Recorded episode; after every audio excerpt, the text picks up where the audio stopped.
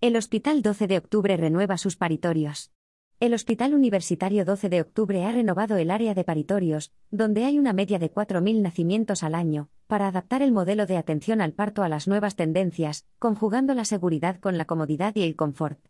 El servicio de partos del Hospital 12 de Octubre es una referencia para la atención de partos de alto riesgo de toda la Comunidad de Madrid y de otras regiones. El jefe de obstetricia y ginecología del Hospital 12 de Octubre, Alberto Galindo, explica que las pacientes se van a encontrar con un ambiente agradable, y con habitaciones que no les va a recordar de manera violenta que están en un hospital, aunque tendrán a su disposición todos los recursos del centro para que en el caso de que sean necesarios se puedan aplicar con prontitud.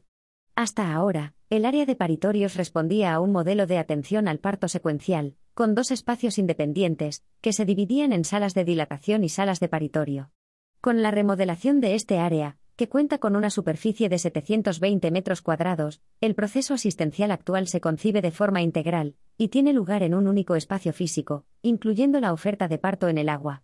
El doctor Galindo señala que en las últimas décadas el parto se había medicalizado mucho, siempre intentando proporcionar la mayor seguridad a la madre y al niño, pero quizás se había descuidado la comodidad, y el confort que la mujer debe tener en ese momento tan importante de su vida que es puramente fisiológico en la inmensa mayoría de los casos.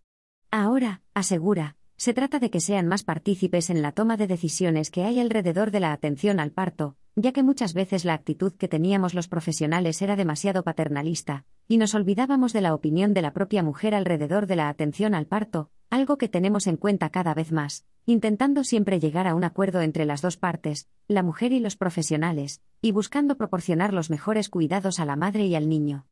La remodelación permitirá ofrecer un abanico de opciones analgésicas mayor del que teníamos hasta ahora para que la pareja decida en función de sus deseos y creencias aquello que considere que es más de su agrado, y progresar en la analgesia que ofrecemos en función del resultado que hayan dado las medidas anteriores, indica el facultativo.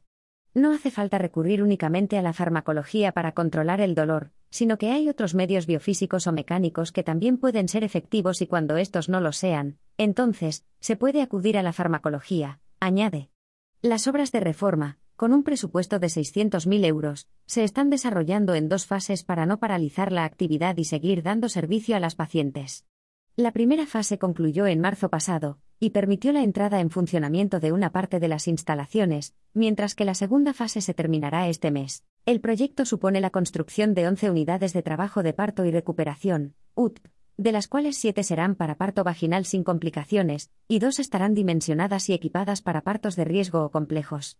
Además, dos UTR incluirán bañeras obstétricas en las que se podrá dilatar y dar a luz. Otras dos UTR se ubicarán en un espacio separado de las demás para atender a las pacientes que tienen un aborto, los partos de fetos fallecidos o las interrupciones voluntarias del embarazo por una malformación fetal o por una patología materna, con el fin de procurar que haya un aislamiento acústico y visual para que estas mujeres no tengan que escuchar el llanto de los bebés al nacer porque les puede resultar muy doloroso.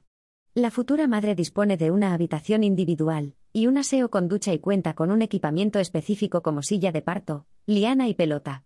El proyecto se completa con un control de enfermería y matronas, espacios de descanso para los profesionales, una sala para padres y espacios auxiliares.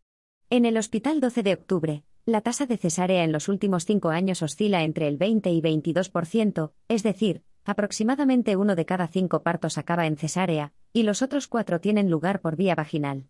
En los paritorios del centro, que habían sido reformados en alguna ocasión, han nacido aproximadamente 250.000 niños desde su inauguración en 1980.